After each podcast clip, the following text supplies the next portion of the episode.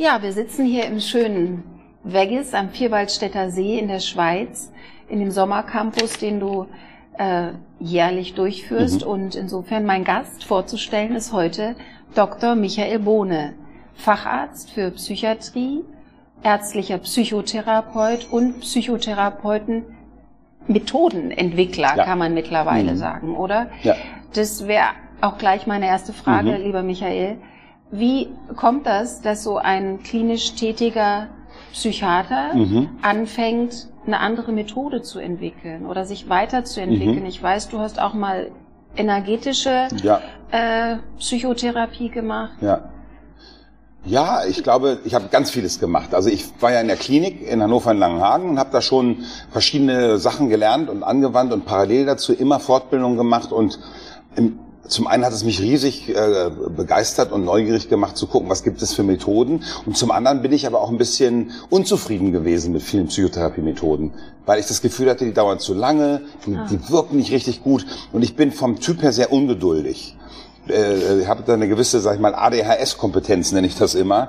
Das heißt, wenn, wenn was nicht wirklich funktioniert, wenn was nicht wirklich überzeugt, bin ich äh, unzufrieden und dann suche ich weiter. Und das war letzten Endes die Sache. Ich habe immer weiter gesucht, was gibt's an neuen Methoden, ja. was ist davon richtig klasse, was möchte ich übernehmen, was ist auch so praktikabel und kann man als Arzt oder Therapeut in den, im Alltag auch anwenden und was eben nicht. Und dann habe ich eben relativ frech, muss man eigentlich sagen, eine eigene Methode zusammengebaut.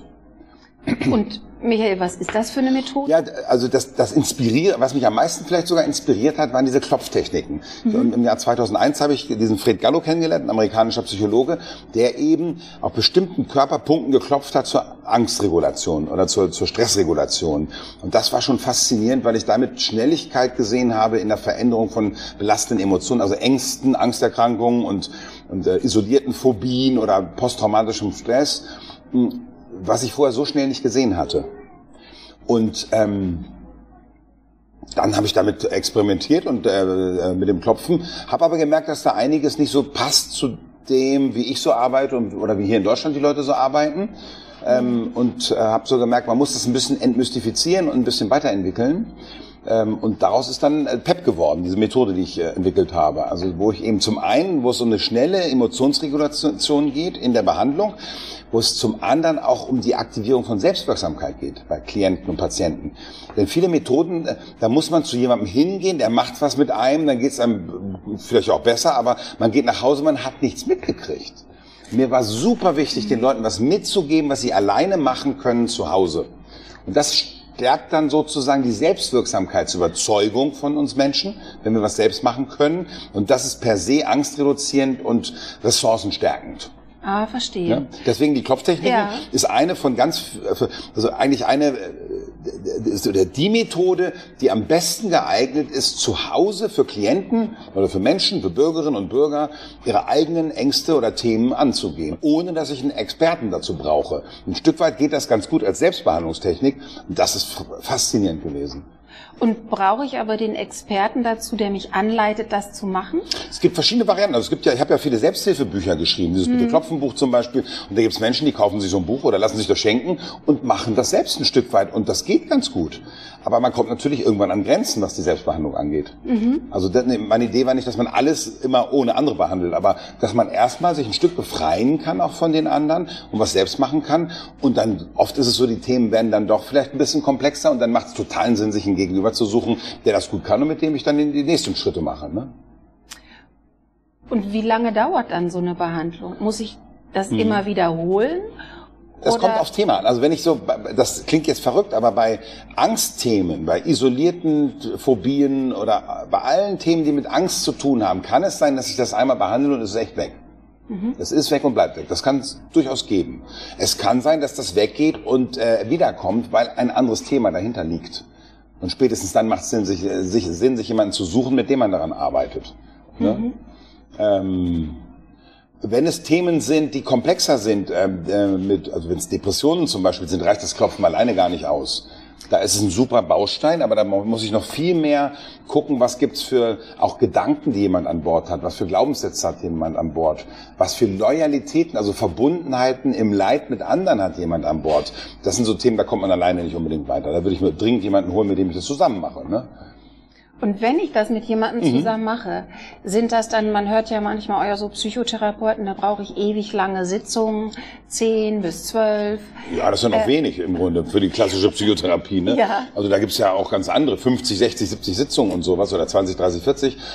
Ähm, also wenn, wenn, ich habe ja jetzt fast 4000 Menschen ausgebildet, Kolleginnen und Kollegen ja. im PEP, und wenn die das wirklich konsequent anwenden, dann ist, sind die oft schneller. Egal jetzt, was für ein Thema das ist, die werden dadurch schneller, weil das, weil die Methode einfach den Prozess verbessert und beschleunigt.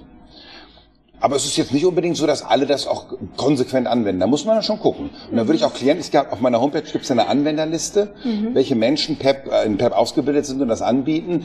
Da würde ich vorher immer genau fragen, machen sie das wirklich? Also machen Sie das wirklich? Möchte, wenn, wenn, das, wenn man Interesse daran hat, ne, würde ich fragen, machen Sie PEP? Mhm. Ne, das heißt, das ist auch der Unterschied.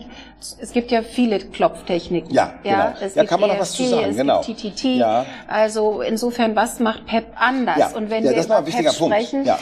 was verbirgt sich eigentlich hinter dem Namen PEP? Genau, der, der Name ist im Grunde Prozess- und Embodiment fokussierte Psychologie. Prozessorientiert wichtig, weil ich in der PEP immer genau darauf gucke, was der Klient jetzt hat und was er jetzt braucht. Und nicht, äh, dass ich eine Idee habe, was einer braucht und das wird dann durchgezogen, sondern ich gucke sehr genau, was derjenige hat.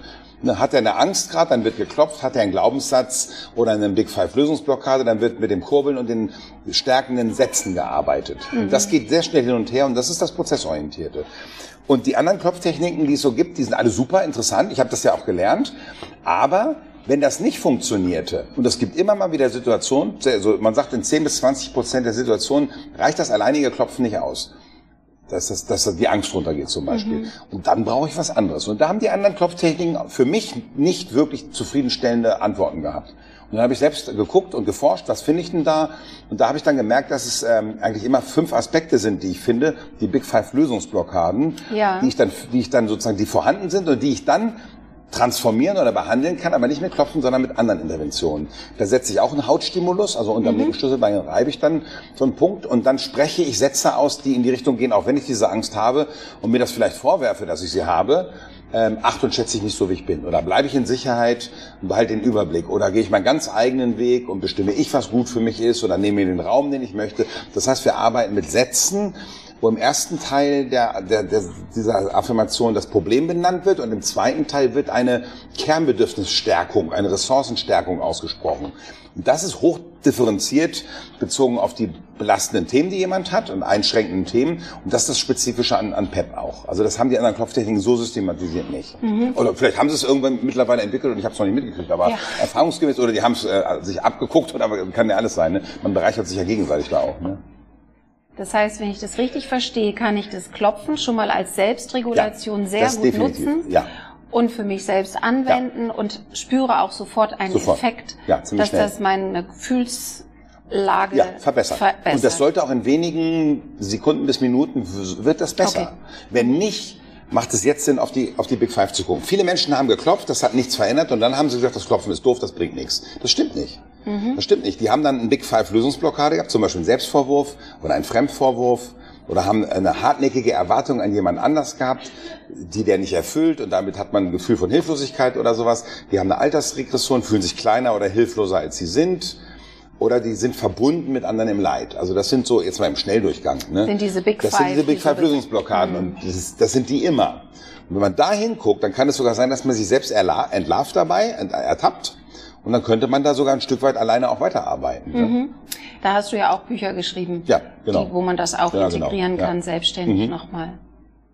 Super. Ja, Michael, ich könnte stundenlang mit dir weitersprechen, aber ich glaube, so ja, reicht gern, ja. das vielleicht als Information auch für uns, ja. für unsere Patienten und Schön. Menschen, die wir gerne begleiten in Veränderungsprozessen. Ja, Darum geht's. Schön. Ich danke dir sehr herzlich. Sehr gern.